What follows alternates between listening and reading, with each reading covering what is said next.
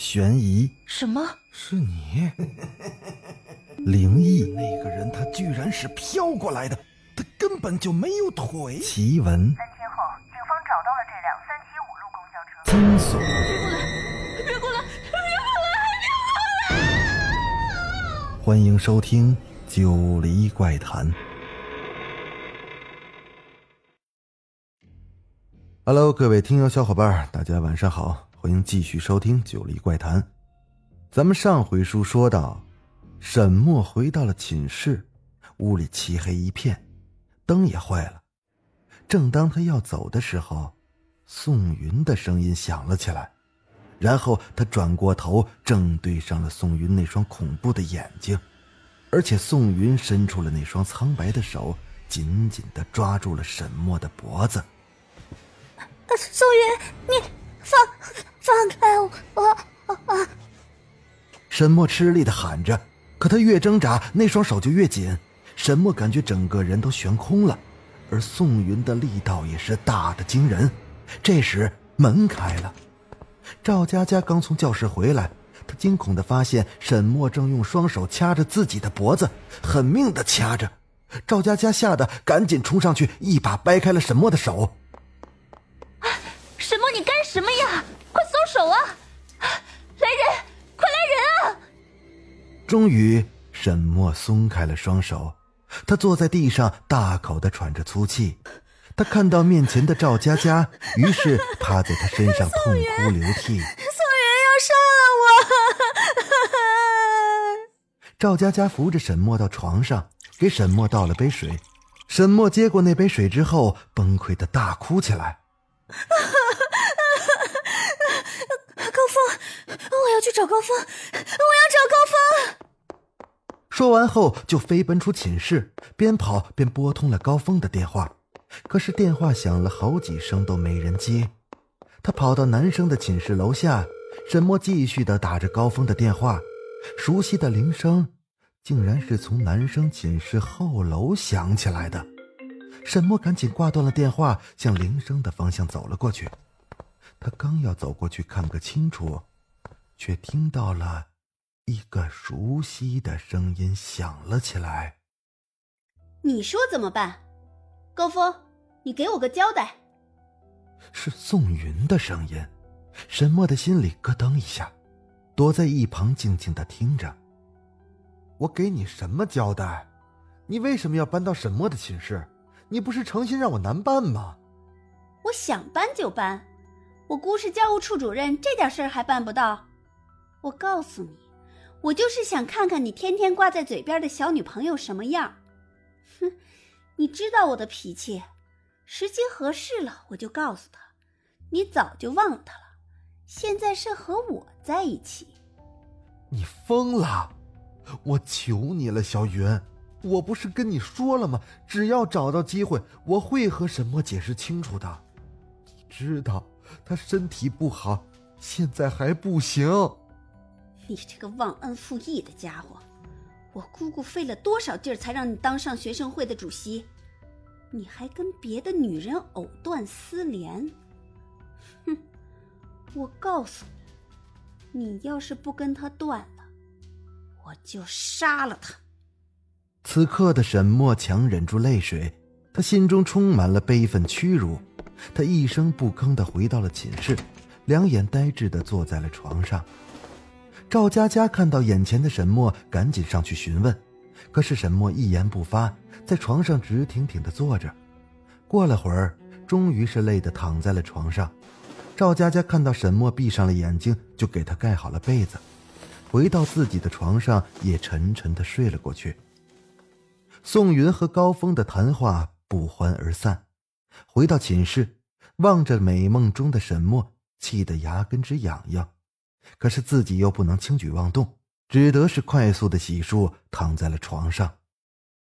半夜，宋云忽然感觉脖颈处一片冰凉，他用手抓着脖子的手指一阵刺痛，睁开眼，他看到脖颈处。架着一把银光闪闪的尖刀，而自己的手也是刚碰到了刀片，就冒出了殷红的鲜血。他看到床边上眼神愤怒的沈墨像被附体了一样，正瞪着自己，露出了凶残的目光。宋云不敢出声，因为他感觉到只要自己稍稍的一动，那锋利的刀片就会割破自己的喉咙。正在这时，沈墨似乎积蓄了所有的力量，对着宋云的脖子深深的一划。宋云开始剧烈的抽搐，血柱从脖颈处喷出，溅了沈墨一脸。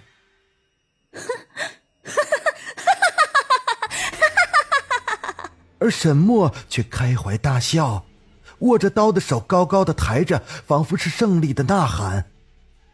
赵佳佳被这刺耳的笑声惊醒，而一切都已经来不及了。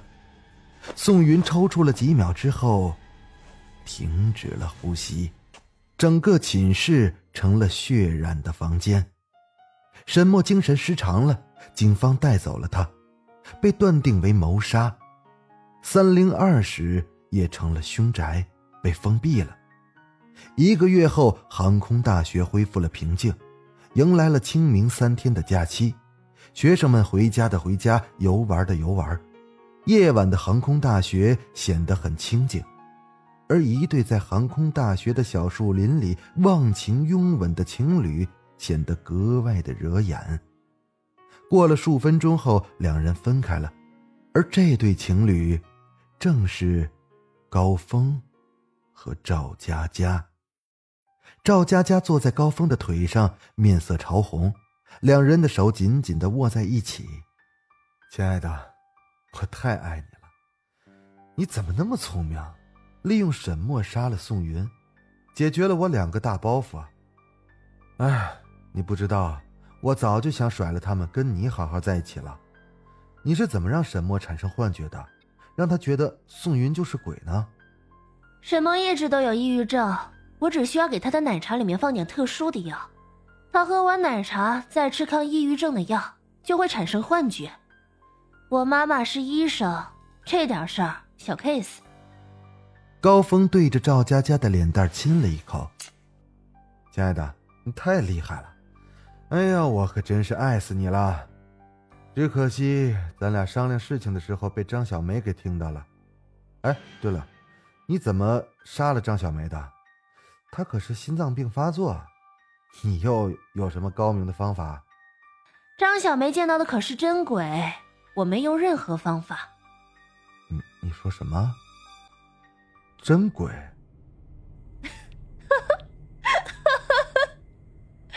高峰，难道你真的不记得我了？你仔细看，仔细看。高峰看到眼前的赵佳佳变得无比的陌生，突然他意识到，眼前的这个人是。他一把推开腿上的赵佳佳，可是赵佳佳的手却像藤蔓一样的紧紧的缠绕着高峰的手臂。一年前，大二女生苏红爱上了他的体育老师，两个人真心相爱。苏红学习成绩优秀，还是学生会主席的主要人选，学生会主席将来就会留校。可是有人却不择手段，为了争夺学生会主席的位置。偷拍了他和体育老师亲热的片段，并上传到了校园网上，让他身败名裂。他失去了自尊，终于死在了最爱的人面前。偷拍的人顺理成章成为了学生会主席，而那个人渣身后还有个坚实有力的后盾，就是教务处主任的侄女宋云。是教务处主任告诉宋云体育老师和苏红的事情。而宋云就是利用了这一点，帮助他那个人渣男友出谋划策，终于把苏红送上了死路。高峰，我没说错，你就是那个可恶的偷窥者吧？赵佳佳说完这些话，怒目圆睁，狠狠的瞪着高峰，而高峰早已是面如土色，冷汗淋漓。饶了我吧，饶了我吧，苏红，我错了，我没想让你死，我只是希望你退出全局，啊 我错了，对不起。啊！饶了你，你这个卑鄙无耻的偷窥者，终会受到裁决。我也让你尝尝我死时的滋味。赵佳佳一把拽过了高峰的手臂，用早已经准备好的玻璃片向高峰的手腕处划去。不不，救命！救命！我不想死！救命啊！啊！高峰大声的哀嚎起来。可是这冷清的校园，有谁会听到他的叫声呢？不一会儿，高峰就停止了挣扎。两个大一的新生正在寝室楼上用高倍望远镜偷窥着。哎哎哎！我看到了，看到了，树林里那对情侣正接吻呢啊！真刺激！让我也看看，快点！旁边的男生说完后，一把抢过了望远镜。他津津有味的看着。呃，怎么停了？哎，女生站起来了，背对着我们。哎，那男孩躺下来了。我去，不会有更刺激的吧？男孩的声音戛然而止。他看到地上的男生正在痛苦的挣扎着，而那个女生的手上竟然是一片带血的玻璃。你怎么了？另一个男生表情木讷，他很奇怪，一把抓过望远镜，也向那边看去。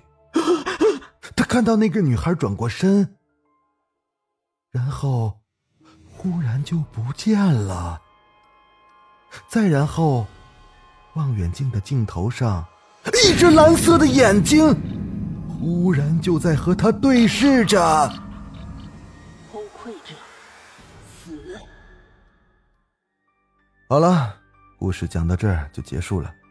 你能想象到你正在用望远镜偷窥时？眼前出现一只眼睛的那种恐惧吗？我是主播九黎香柳，那咱们下个故事再见。